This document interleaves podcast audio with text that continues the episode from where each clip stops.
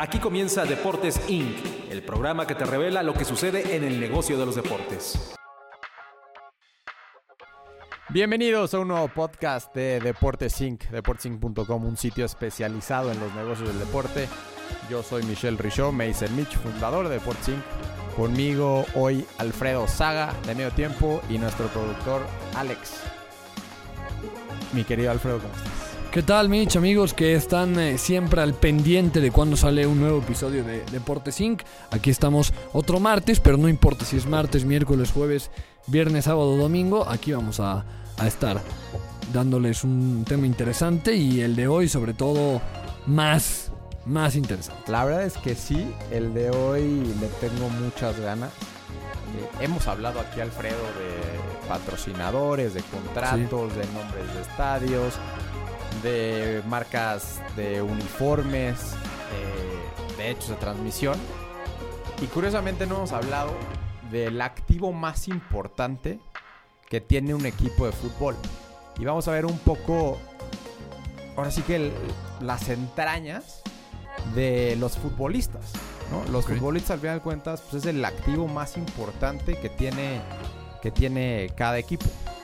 Ok, entonces vamos a hablar de, del, del plantel, digamos, ¿no? Que son 30 jugadores por equipo, un poquito más, un poquito menos. Mira, lo que se me ocurre para poderle dar números y ser lo más Sí. realista y que la gente que nos escucha pueda realmente dimensionar, lo que quiero hacer es exponerles cómo, cómo vive un futbolista eh, en el sentido de, si quieres, platicamos del día a día de un futbolista, pero también de cómo vive estas eternas mudanzas, las continuas rotaciones que puede tener un equipo. Y lo que quiero hacer es basándome específicamente en el ejemplo que tengo eh, del Club Atlético Zacatepec en la temporada 2017-2018. Algunos de ustedes sabrán, algunos no. Yo trabajé ahí durante esa, esa temporada y hace unos días me encontraba en la tele con un, con un partido del equipo y realmente lo vi muy cambiado. O sea, sigo teniendo muy buena relación con varios de los futbolistas que, que tuve yo en, en el equipo de esa temporada. Pero viéndolo ahorita, realmente era un equipo no solamente en identidad, completamente diferente a lo que hicimos en ese 2017-2018, eh, en nombres, ha cambiado muchísimo y a partir de eso se me ocurrió eh, venir aquí al podcast y, y platicar un poquito Claro. de, de esto. Hay que decirle el puesto que tenías, ¿no? A la gente, porque trabajaste en pero director deportivo. Era yo director deportivo, ese era mi- Entonces, mi, título oficial. de si alguien conoce a- al plantel y conoce todo lo que, lo que se maneja, los jugadores, el entrenador, todo es el director deportivo. Y hablas de un equipo muy cambiado, de muchos jugadores que cuando estabas probablemente ya no están. Y a la hora, lo que me comentabas fuera del aire, a la hora de, de buscar qué ha sido de ellos, ¿te llevaste una sorpresa o más o menos te lo imaginabas? Pues no, no me llevo una sorpresa eh, en el sentido de ver que ya muchos no están. Pero ya cuando me metí a ver los detalles y para este podcast investigar exactamente Sí. dónde está cada uno de los jugadores, pues sí, sí sorprende la enorme rotación que hay, ¿no? Y tratar de eh, recordar muchas conversaciones con ellos y ver si algunos de ellos eran casados, solteros, lo que significa que ya no estén con el equipo que es una mudanza de posiblemente sus familias completas, no solamente de ciudad, sino quizás de, del mismo país. ¿no? Sí, claro, porque vemos eh, generalmente esos cambios de, oye, te vas a vivir a otra ciudad, que para el aficionado es verlo con una camiseta y ya. Pero obviamente para el futbolista habla de una mudanza, de un cambio de escuela de los niños, de un cambio de vida totalmente que debe ser complicado. Ahora, hay casos como el de la famosa, la famosa momia Gómez, el cual lo vimos hacer un golazo y era el futuro del fútbol mexicano, que aparecía en este plantel. Ahora ya no tiene equipo. Exactamente. Sí, bueno, Julio es, bueno, es una historia ese, ese jugador, ¿no? Bien lo mencionas en el campeonato sub-17 que, que se jugó en México, todo el Sí. mundo recuerda ese gol en Torreón eh, de chilena con la, ahora sí que con la cabeza abierta. Y, y bueno, nos, nos dio el pase a, a la final. Julio eh, era parte de, de Pachuca, eh, lo prestan a, a ese entonces Coras de Tepic, que es otra cosa que quiero, que quiero mencionar. Yo entro a Zacatepec justo en la mudanza de Tepic a Zacatepec.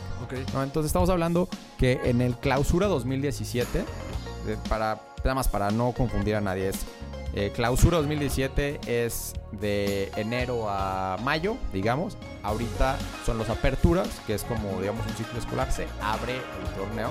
Entonces la apertura 2017, que es cuando, cuando yo entro, se hace esa mudanza del equipo completo. O sea, fue el primer torneo de Zacatepec en Zacatepec. O sea, de la, de la De esta franquicia, franquicia en Zacatepec. Claro, que Porque había regresa, ya existía.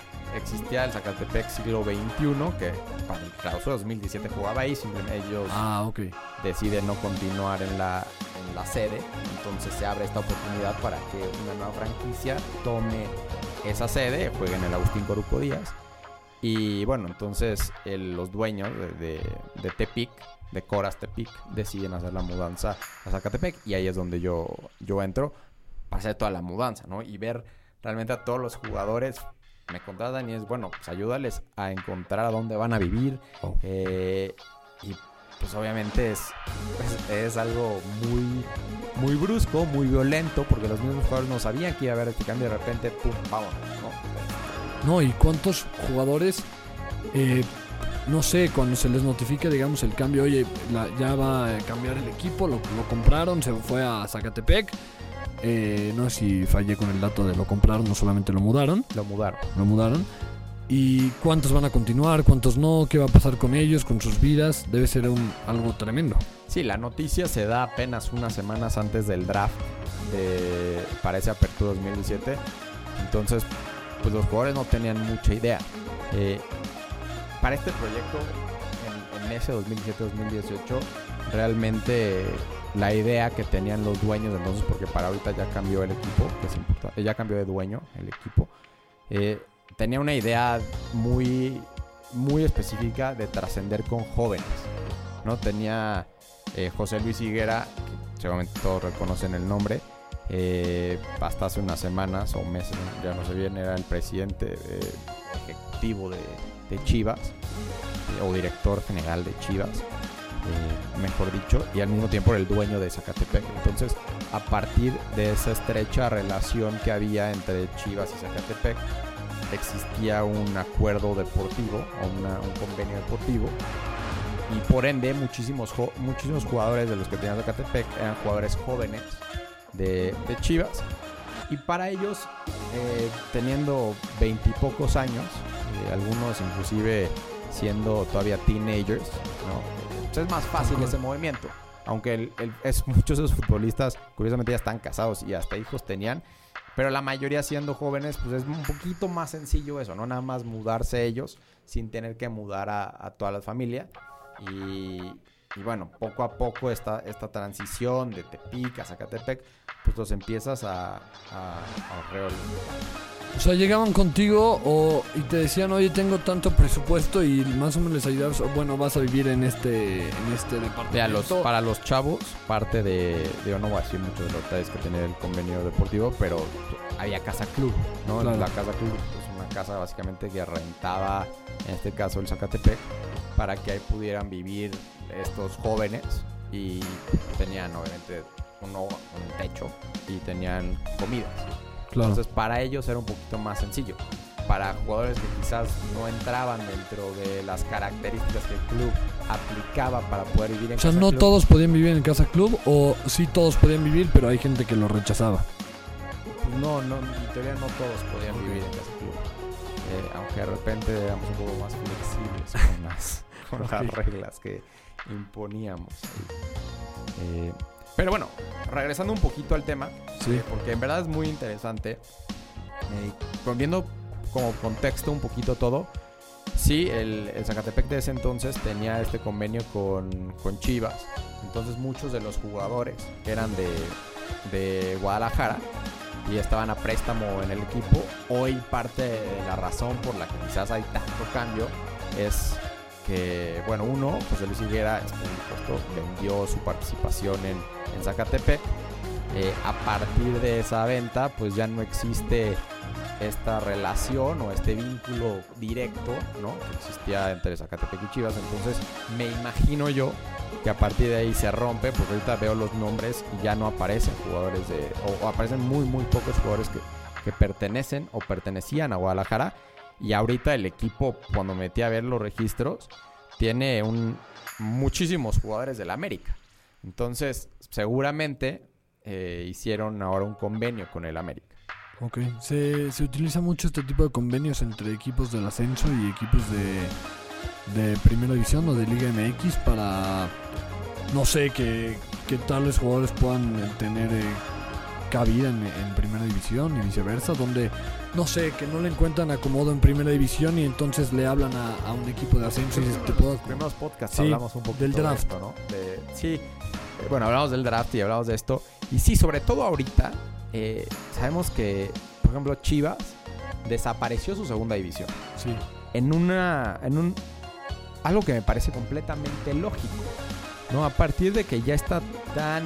eh, tan bien puesta la sub 15, la sub 3, perdón, la sub 13, la sub 15, la sub 17 y la sub 20. Pero realmente ya no hay mucha necesidad de tener una segunda división. Ya es un gasto eh, para mantener un equipo que. ¿Con para qué? como lo era Cruz Azul Hidalgo, el mismo Zacatepec o Socio Águila. Ese Sí, tipo o sea, equipos. tener, tener ya un equipo en la Liga Premier. Recordemos nada más cómo está el fútbol mexicano. Es la Liga MX, después está el ascenso y después está la Liga Premier, que es el equivalente a una tercera división. De. En este caso se llama como segunda división Liga Premier. Eh, ya no vale la pena, ¿no?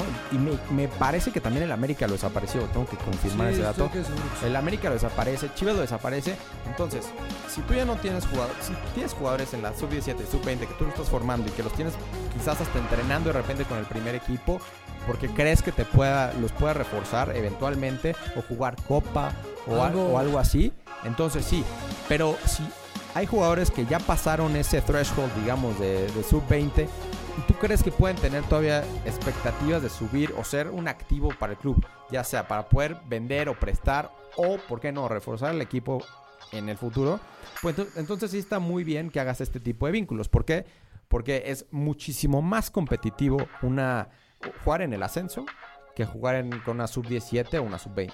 Claro, Mucho más competitivo. Sí, sí, también vemos jugadores que, no sé, el caso de Ángel Reina con, con Celaya, que podían estar en primera división y están en el, están en el, en el ascenso. Y ahora esto de la sub-20, sub-17, no sé, comparado con grandes ligas, te podía hacer este tipo de triple A, doble A, que es puedes bajar, eh, subir eh, jugadores. Si apenas un jugador se está eh, perdón, rehabilitando de una lesión, lo puedes ir poniendo en la sub-20. Un modelo que le puede servir a los Y antes, antes de ir a corte, eh, me parece que es importante ya, ya pasando el corte mencionar un poquito más los detalles de dónde están todos los jugadores. Sí. Si quieres mencionamos un poco más de detalle o cualquier duda que tengas. Eh, pero por ejemplo, Zacatepec en ese momento, y me parece que todavía ahorita, no tenía una filial, ¿no? Entonces realmente todos los jugadores que, tú, que teníamos registrados eran los únicos jugadores que podrían participar en una convocatoria y por ende en un Claro. partido. Entonces, realmente un equipo del ascenso, que me parece son la mayoría, eh, no te- al no tener una segunda división o una tercera división, una filial, Ni tampoco estos equipos, perdón, de sub-15. sub- exactamente, que es algo que la, la liga pues, quería forzar a los equipos de ascenso en tenerlos para poder tener la estructura para cuando llegaran a primera división ya no tener que hacer unos cambios muy bruscos dentro de sus eh, estructuras o inc- inclusive equipo femenil. Exactamente, ahorita Juárez y todos los equipos que acaban subiendo y, y por eso también Lobos, eh, Boab creo que jugaba sin, sin femenil y Puebla tampoco. Lo, lo quiere profesionalizar, que está muy bien y me parece que la liga al final de cuentas un- una buena labor en forzar a los equipos de ascenso en que estuvieran un poco más estructurados. Pero bueno, el punto específico es que los 24, eh, 26 jugadores que tuvimos en el Apertura 17 y en los 24 que tuvimos en el Clausura 18 eran los únicos realmente disponibles para poder participar en, en los partidos tanto de Liga como de Copa. Y ahorita después del corte ya platicamos un poco más de, de los detalles y cualquier. Corte y volvemos aquí a Deportes Inc.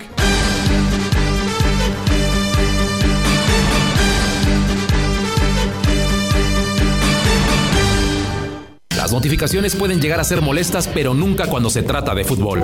Sigue toda la cobertura de la Liga MX y no te pierdas el minuto a minuto de todos los partidos. Solo para aquellos que quieren estar enterados en todo momento. Solo para los que no dejan de pensar en su equipo. Solo para fans de tiempo completo. www.mediotiempo.com Yo soy fan, porque puedo cambiar todo. Pero hay una cosa que no puedo cambiar. Mi pasión, mi equipo, mis colores. Porque soy fan de los deportes.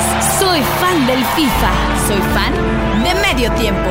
Para fans de tiempo completo. www.mediotiempo.com En medio tiempo, el mejor fichaje del año sigue haciendo de las suyas. El mejor humor deportivo a través de la talacha con el Wherever Tomorrow. Aquí sí se juegan más de tres minutos. No te lo pierdas. www.mediotiempo.com Cancerotón 2019 Ciudad de México. Súmate a la lucha contra el cáncer. Hay muchas maneras de ayudar. Dona en la cuenta Banorte 321 o a través de nuestra página web. Dona un minuto de tu tiempo viendo videos de prevención en cancerotón.org y compártelos en tus redes sociales. Juntos, ayudemos al tratamiento de niños y adultos con cáncer. Salva vidas este 23 de agosto con el Cancerotón Ciudad de México.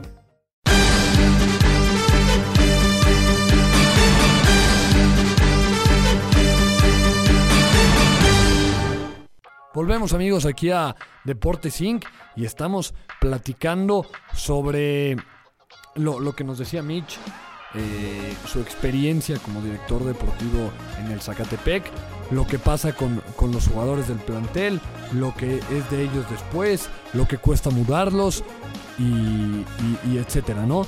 Mitch, a platicar un poquito, aquí tenemos la lista de, de los jugadores que estaban en ese Apertura 2017, Clausura 2018, jugando con el Zacatepec y dónde están ahora. Sí, si quieres doy un poquito de los números, eh, muy en general, y si te brinca algún nombre de algún jugador que reconozcas, o yo alguno que, que te pueda dar un buen ejemplo, eh, platicamos de ese caso en específico.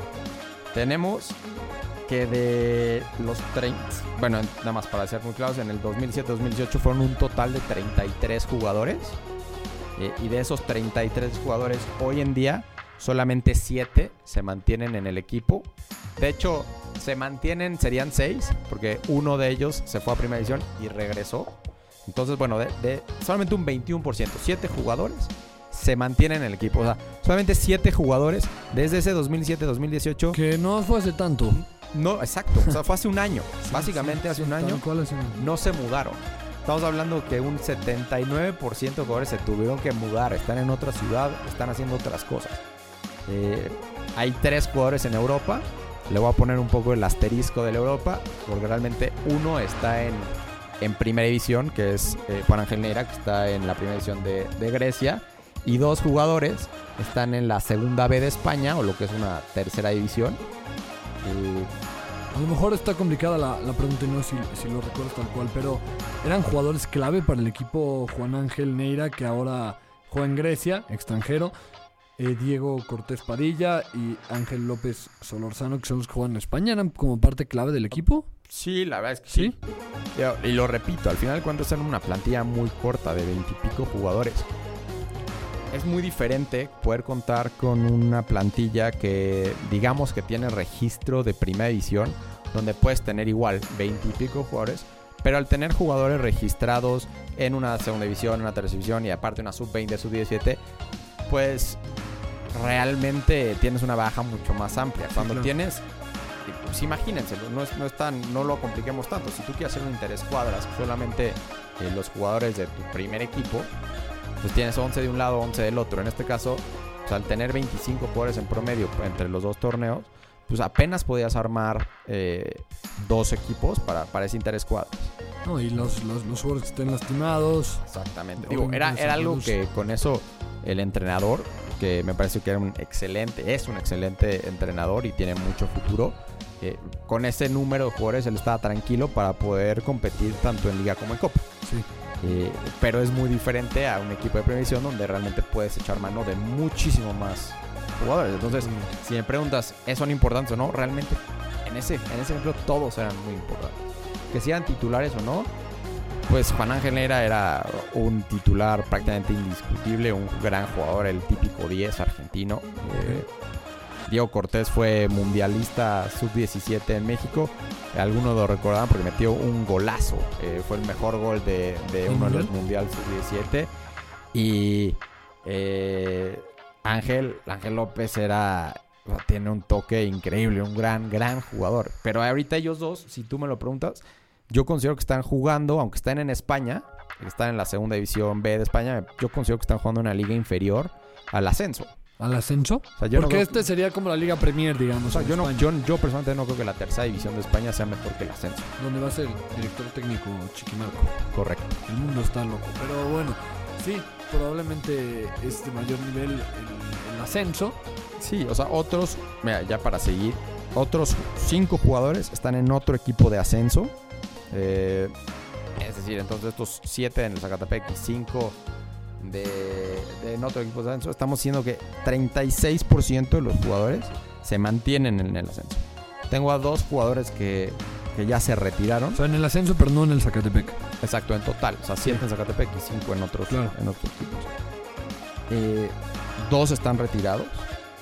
Seis encontré que ya no tienen registro, de los cuales, eh, o sea, estos sin registro ya no están registrados en ninguna liga de, la Liga MX. Y los que son extranjeros de ellos no los, no los encontré en, en sus países de origen. Entonces, yo asumiría que ya están retirados o forzados al retiro. Estamos hablando de que entre los que no están registrados y ya se retiraron, de un 25%. O sea, de 8 de 33 jugadores que hasta hace un año eran importantes en un equipo, hoy ya no están. O sea, eso, y eso quiero, eso creo que es el punto que más quiero hacer. O sea, cuando está el cliché de no, es que te tienes que dar, lo tienes que dar todo en un entrenamiento porque no sabes si es el último que vas a dar o porque sabes la competencia que hay atrás, porque vendrá un torneo nuevo y vendrán nuevos jugadores y realmente sí existe la rotación porque un equipo siempre querrá mejorar, pero si llegan unos saldrán otros. ¿Y qué te garantiza que si tú sales algún otro equipo te quiere? O sea, estás hablando que 8 jugadores, el 25% de un equipo ya no están jugando. O sea, imagínense que tú, porque estos, estos jugadores, pues realmente su único ingreso es ese. Entonces, si estos jugadores no tenían estudios completados de, ya ni siquiera hablamos de licenciatura, de preparatoria, de secundaria, ¿qué van a ¿Podrías hacer? decir que la mayoría no tenía estudios, digamos? ¿O es un dato que no? No, licenciatura estoy casi seguro que ninguno, o muy, muy pocos. Bueno, sí, algunos sí, pero muy pocos. Prepa, algunos. Y, y si algún jugador profesional está escuchando este podcast, eh, yo en verdad los invito a que si sus clubes, porque muchos lo hacen, les ofrecen pagarles estudios complementarios, ya sean diplomados o alguna, no sé, algún inicio de licenciatura o cualquier tipo para acabar su preparatoria, lo que sea, lo hagan. No tengan duda de darse ese tiempo, esas dos, tres horas al día, si es que las, seguramente las tienen, que lo hagan. ¿Por qué? Porque no sabemos qué va a pasar en el futuro con ellos. ¿Por qué? Porque así es este negocio. ¿no? Y al final de cuentas, el negocio del fútbol, hemos hablado muchísimos temas aquí, pero el futbolista realmente, o sea, son mucho más jugadores de los que jamás Claro, vamos no- a no, conocer. aquí no estamos hablando de Memo Ochoa o del Chicharito Hernández, que probablemente si se retienen ahorita no hay ningún problema, aunque, por ejemplo, hay jugadores como Ochoa que ahora va a acabar su, su licenciatura, pero pero, tú- hay un mundo, un universo de futbolistas, que no conoces. claro, y como dice, el Pero- próximo torneo ya nadie te contrata y ¿qué Pero haces? por ejemplo, tú conoces y, y te llamó la atención y fue el primer nombre que soltaste, Julio Gómez, que todo Sí. mundo que sigue el fútbol mexicano en los últimos, no sé, 10 años, pues lo conoce, lo reconoce. Y hoy es un jugador sin registro. O sea, la temporada pasada tenía registro con Loros de Colima, que eventualmente subió. Y para este torneo no está registrado con Loros y no está registrado con ningún equipo en la Liga MX. Ni el ascenso, o sea, no, hay ningún, no está registrado con ningún equipo afiliado a la Federación Mexicana de Fútbol. Es un dato muy duro. Y es un dato que cualquier futbolista se tiene que dar cuenta de lo frágil que es esta industria. Y que realmente cuando le dicen que cada entrenamiento lo tienen que dar todo, es porque hay muchos otros futbolistas que están saliendo y que vienen por su lugar. No, y que eso de darlo todo en un entrenamiento, sí, hay que, hay que darlo todo, pero tampoco te, te aseguran nada, De acuerdo. ¿no? Es, es muy frágil esto. Hay de esos 33, ahorita hay tres jugadores en la Liga Premier, o sea, la Liga, la tercera división, digamos. Están abajo de donde estaban. Están abajo donde estaban. Entonces, si contamos los que Y están- obviamente, perdón, Sí. el sueldo de la Liga Premier comparado con el ascenso es, también es brutal. Sí, bueno. Mira, jugadores muy jóvenes que puedan llegar al ascenso ganan 15 mil pesos, 20 mil pesos, cuando mucho. Nuevos jugadores de 20 años, algo así, realmente ganan muy poco. Y eh, eso es en ascenso, como dices. En Liga Premier, salvo que sea un equipo que realmente tenga la estructura y que quieran ascender y que esté agarrando jugadores que realmente puedan ser muy buenos, dadas todas las restricciones de edad y que, que pueda tener la Liga Premier, pues van a pagarle a lo mejor a uno una buena lana. Los demás no van a pasar de esos 15, 20 mil pesos que dan en ascenso.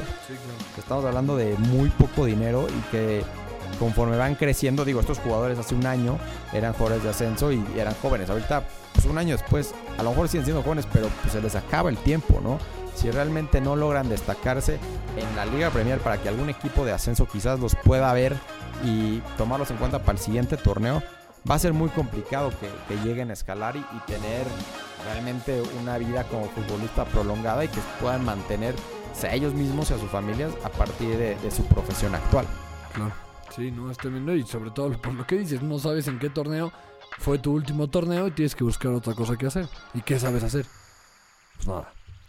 Pues digo, hoy me platicaban hace poco de uno de los mis futbolistas favoritos de- del equipo que era eh, Marco Argüelles.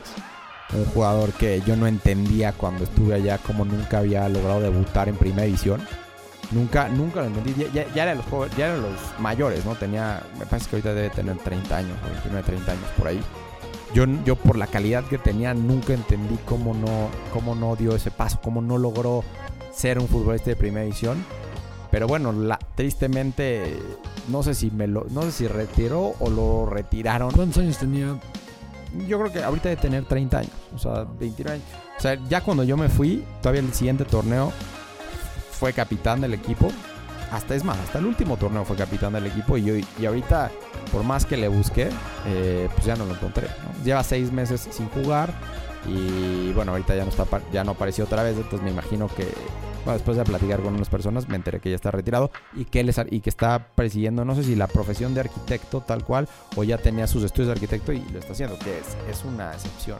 ¿no? O sea, probablemente hay jugadores también que dicen, ¿sabes qué? Aunque puedo seguir en esto, ya no me va a dar para más, prefiero buscar otro camino. No, y es muy complicado también que por más que sea bueno, a lo mejor ya los equipos no lo quieren. O sea, acuérdense que el, el universo de equipos es muy pequeño en, en México. No, o sea, tenemos ahorita 19 equipos en la Liga MX. Uno descansa cada Sí, sí, semana. En la apenas logramos juntar 14 equipos para, para el ascenso. O sea, realmente estamos hablando que entre primera y, y, bueno, entre la Liga MX y el ascenso hay 30 y pico equipos. O sea, realmente es muy poco. No, y gente que quiere ser futbolista, ¿cuántos hay? Todos. ¿No? O sea, que se estén formando en la sub Sí, 13, sí, en la sub 15, en la sub 17. Esos que sí lograron hacer ese camino.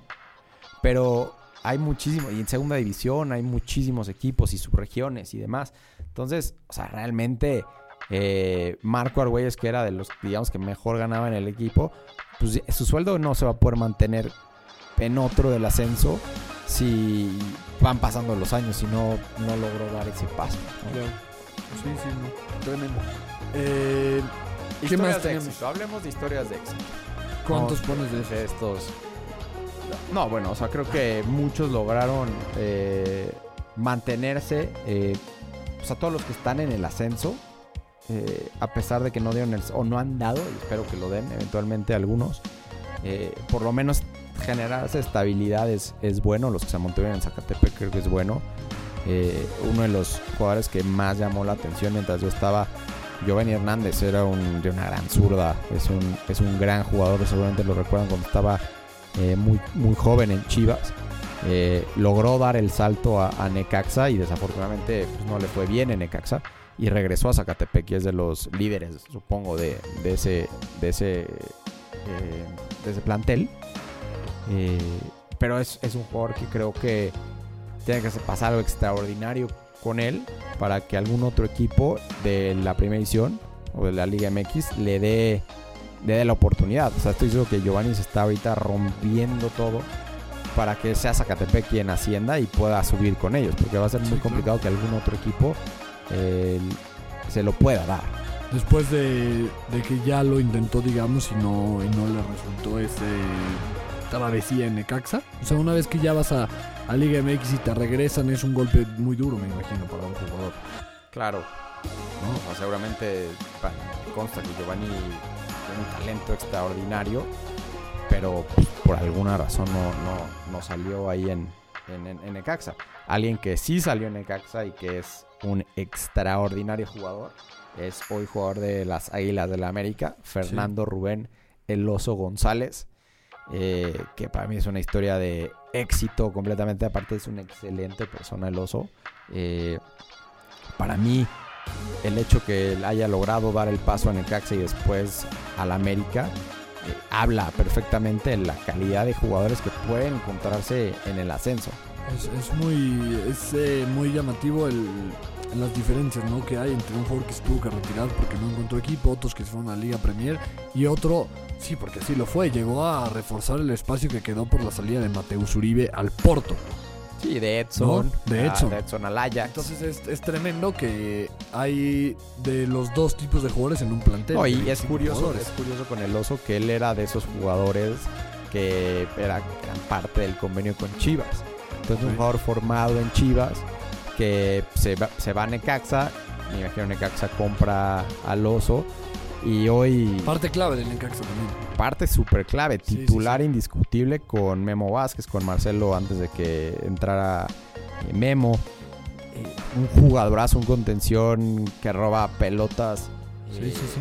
con mucha claridad para, para dar pases a los espacios. Y bueno, ahorita me imagino que en Chivas se deben de estar dando de, de topes porque en mi, desde mi punto de vista el oso es mucho mejor jugador, digamos, que un Michael Pérez. Que a pesar que Michael es, es un buen jugador, eh, a Chivas de repente le cuesta trabajo sacar futbolistas. Y ver que uno que, que estaba en su, en su cantera eh, acaba en el América, eh, pues debe ser un poco... Claro. eh, Un jugador que a lo mejor sería esencial en, en el Guadalajara. América lo tiene eh, ahí, guardado, jugando de vez en cuando. Es muy importante. Los otros, digamos, son cuatro jugadores los que están en la Liga MX de este, de este plantel que, que yo tuve. Eh, otro súper destacado para mí era el, nuestro portero titular, eh, Luis Alberto Cárdenas. Una excelente persona también, el buen Mochis. Eh, él es hoy portero suplente de Monterrey. Si recuerdan la final del, del torneo anterior, se lesiona Barovero y entra el Mochis eh, pues, en lugar de Barovero, faltando como media hora de- Sí. del partido. Saca una tremenda a, a Vargas, me parece, otra Guiñac. Te- me- supongo que te dio mucha mucha alegría, ¿no? El verlo en una estancia tan arriba al portero que, que tú conoces tanto. Claro, y es alguien, afortunadamente, con los que más comunicación tengo todavía. Eh, acaba de nacer su, su primer hija, así que Mochis, si estás escuchando esto, muchas felicidades. Pero le, le mandes ahí el... Les mandaré el link, les mandaré el link. Otros dos jugadores que, que están en primera división, estos con caminos diferentes, también de, de este semillero de Chivas. Uno es Carlos Villanueva, que pasó a Necaxa, eh, ante Zacatepec se fue a Necaxa y para el torneo anterior, me parece, ya estaba de nuevo con Chivas. Eh, y, y bueno, en este, por lo menos esta pretemporada, inicio de torneo, ha tenido cierta regularidad en las convocatorias. Creo que le llenó el ojo a Tomás Boy. Es un buen central, sale que también puede jugarte lateral derecho. Y ante la lesión de Irán Mier, creo que ha sido ese jugador que se ha subido a las convocatorias para poder eh, entrar de emergencia. Sobre todo ahorita que Chivas está jugando con, con línea 5. que- No, importante con- porque está Alanis y está el pollo briseño, entonces... Sí, y bueno, llevan creo-. Exacto. Y bueno, creo que están adaptando un poquito a Van Ranking como, como tercer central por derecha y dándole en la función de carrilero a, a Brizuela. Ok. Y, Sí. y la función de carrilero por izquierda, hoy la tiene ese cuarto jugador que estaba en Zacatepec conmigo, que es Alejandro Sendejas. El Jordi Alba, ¿no? Le, le- aquí afuera bueno, platicando con, con Sendejas, un jugador que de ofensiva siempre, me sorprendió muchísimo verlo ya dos partidos consecutivos con Chivas eh, de titular eh, como carrilero por, por la izquierda. Eh, es, es un excelente jugador, es un profesional indiscutible. Es, te lo decía antes, yo creo que es el jugador más profesional con el que me he topado. Llegaba antes que todos a los entrenamientos, se queda hasta el final para estirar. ¿no? Para estirar correctamente antes y después se queda con el preparador físico que le ayudara a todo esto. Es un jugador que pasó, eh, que jugó un Mundial Sub-17 con Estados Unidos. Y bueno, él, él es mexicoamericano y, y bueno, ahorita, ah, mientras yo estuve fue convocado a se- selecciones menores de, de- de México. Y bueno, ahorita ojalá, eh, si bien no tuvo mucha regularidad con, con Guadalajara en su primer torneo en, en posiciones de volante o de extremo por izquierda, ahorita quizás con Tomás Boy como carrilero por izquierda pueda tener esa oportunidad. Tremendo. Lo que decías, ¿no? De- del exigirse a tope en cada entrenamiento porque no sabes si es el último. Bueno, ahí se ve la recompensa de alguien que, que puede llegar a, destacar y jugar de titular con, con las chivas del Guadalajara. Exactamente, que no es, que no es, No, cual- no, no es cualquier cualquier cosa. Casos como muy aislados, tengo uno, un joven seleccionado canadiense. eh, ¿Seleccionado? Sa- seleccionado hace, eh, sobre todo en las, en las menores, ahorita ya no tanto, que es Marco Bustos. Ahorita regresó él a la primera edición de Canadá. Eh, después de Zacatepec se fue a la USL y después se, se fue a, de ahí a Canadá.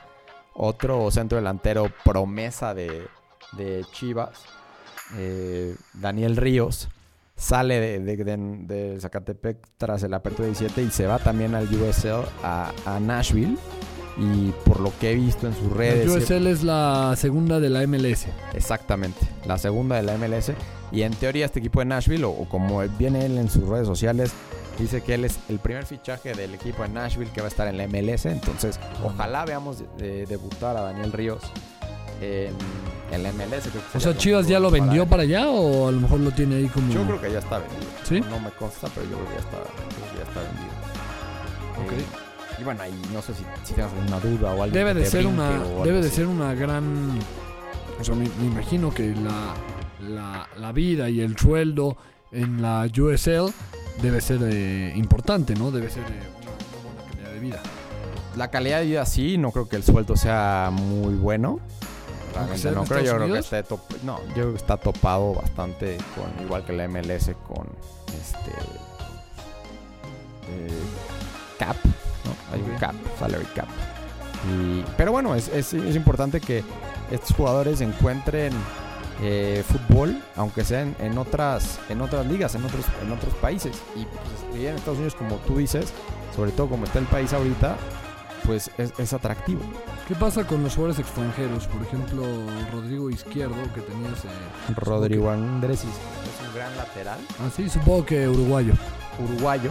Eh, él, él llega a la mitad de la apertura 17 con nosotros y está esa parte del 17, del clausura 18.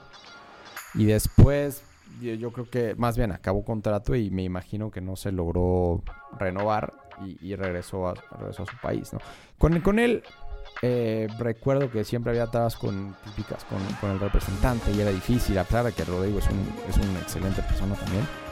Ahí a veces es cuando el, a desea uno que los, las negociaciones, porque yo hacía las negociaciones y siempre se los decía a los jugadores, eh, les pido yo siempre hablar con ustedes.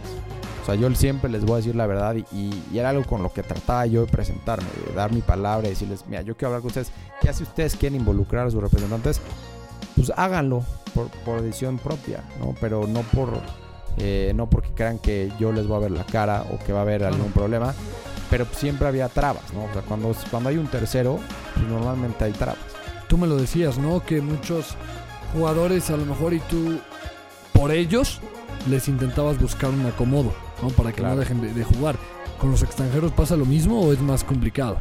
No, yo recuerdo con Juan, Juan Por, Mira, ej- por ejemplo, perdón, supongo que este Rodrigo Izquierdo, por ejemplo, no hay manera de encontrarle un acomodo en Liga MX a un extranjero. Con Juan Eira yo siempre lo traté y creo, ¿Sí? que, tra- creo que tuvo, también tenía la calidad para, para hacerlo lástima que yo creo que el pico de, de su talento, de su juego, lo encontró ya en sus 20 saltos y quizá para un equipo de Liga MX ya, ya no valía la pena esa inversión, esa inversión de traer un extranjero, crecerlo y quizás después poderlo vender a otro equipo dentro de la Liga MX o al mismo a otra liga. ¿no? Eh, hay un jugador que, que es el carisma total, Jacob, Jacob Akron, un jugador ganés. Él, en verdad es, es un tipo que te lo ves y te, te contagia alegría. Es un grandísimo central eh, que le costó trabajo ganarse la titularidad y una vez que, que se ganó la titularidad, No la soltó. no la soltó. Por primera vez te digo que vi, vi un cachito del partido, del último partido que tuvo Zacatepec y me extrañó muchísimo ten- verlo en la banca. Es la primera vez que yo supongo que ha estado en la banca en, en el ascenso desde que, desde que tomó ese puesto de titular. Y bueno, yo lo promoví cada que puedo lo promuevo para equipos de primera división porque estoy seguro que tiene el talento y es un jugador maduro, tiene, tendrá 26 años yo creo, pero es, es un excelente central. Es, es de esos jugadores que te dan ganas de ayudarlo y ayudarlo y buscarle y, y- y bueno, espero que eventualmente recupere la titularidad y que lo vean en primera división. Le metió un golazazazo a Cruz Azul en, ¿En en Copa? MX y digo, yo tuve una conversación con Ricardo Peláez con él sobre él, ¿no? O sea, le llamaba la atención el jugador. Ent- Evidentemente equipos como Cruz Azul le echan el ojo a muchísimos jugadores Claro. y bueno, ya no se, ya no se hizo nada, pero, pero ahí está. Bueno, la vida de, de un club, ¿no? Muchas veces nos quedamos solo con el, el partido y quién es el técnico y eso. Pero bueno, lo de verlos como, como seres humanos, verlos cómo se les puede cambiar la vida, verlos qué hacer cuando se acabe el fútbol, verlos como casos de éxito, como el que decías de Cendejas. Entonces es, es Sí, todo un- Sendejas, Celoso, Villanueva y Cárdenas, los cuatro que están en la Liga MX, Neira que está en la primera división de, de Grecia. Y ojalá los dos que están en España. Y ojalá que ellos destaquen, ojalá que logren ascender o ojalá que algún equipo de ya la segunda división les eche un ojo para el próximo torneo. Y por qué no, que sueñen, ¿no? Son jugadores muy jóvenes ellos dos. Que Tú, sueñen por estar en la división. ¿Los preferirías mandar, digamos, como, como director deportivo a la segunda B de España o que se, se vayan a otro equipo del ascenso? Mira, Ya, ya, yo, yo creo que depende. Eh, me imagino, porque no, así no tengo idea, que Chivas mandó, Chivas mandó a cuatro jugadores al Tudelano de la segunda división B de España. Dos de estos cuatro son estos dos jugadores. Me imagino que es parte de algún convenio. Sí. Entonces, ahí es donde ya tienes que meter un poco la estrategia del club a nivel global. O sea, ¿por qué está haciendo Chivas un convenio con un equipo de segunda división B? Pues quizás para poder entrar al mercado español y poder quizás en el futuro tener, no sé, presencia de marca en, en ese pueblo de España y poder llamar más la atención y por qué no, pues que se forjen y que quizás también para ellos sea un proceso de maduración muy importante porque Claro. también es importante que los jugadores salgan de su casa, que salgan y conozcan otro tipo de cosas, se eduquen y tengan, digo, ellos dos van a tener la, oportunidad de vivir una, una experiencia diferente en, en una cultura diferente. Van a hablar el mismo idioma, obviamente, porque es España, pero crecerán, ¿no? Y ojalá que crezcan no solo en lo personal, sino profesional y regresen, eh, ojalá a Chivas. ¿no? Y si no, pues ojalá que algún equipo de la, de la Liga MX los vea. Yo sé que Diego Cortés est- estuvo en negociaciones con un equipo muy importante de la Liga MX y al final se cayó, ¿no? O sea, nunca, nunca hubo este, este, nunca se logró zanjar el, el- bueno, finalizar el contrato en- o la negociación entre Chivas y este otro equipo y estuvo muy cerca. Eh, se cayó y al final creo que no le fue muy bien con el nuevo entrenador en Zacatepec y no tuvo muchos minutos y ahorita está en, pues, en el Tudelano. Pues Mitch, muchas gracias por compartir. Se nos extendió, pero realmente este Sí. podcast me apasionó mucho y a ver si eh, pues, hab- hablamos un poco más de temas deportivos que Claro. estén estrictamente ligados a, a esto del negocio de, de los deportes. Sí, sí, sí. Hay, ya hay gente que nos está imitando por ahí. Ah, bueno, pues muy bien, qué bueno, qué bien, qué bien. Bueno, muchas gracias a todos los que nos escuchan. Estamos en, en Deportes Inc. En el sitio nos pueden escuchar en Spotify, en iTunes, en la cuenta de, de Medio Tiempo, de Desde la Herrera, en la sección de Mete Radio, en todos lados. Si nos quieren escuchar, no hay pretexto. No hay pretexto, estamos, como bien dicen, en todos lados. Soy Michelle Richaud, Alfredo Saga, gracias Alex por tu ayuda en la producción. Y bueno, hasta la próxima semana. Esto fue Deportes Inc. Nos escuchamos la próxima semana para más información en el mundo de los negocios en los deportes.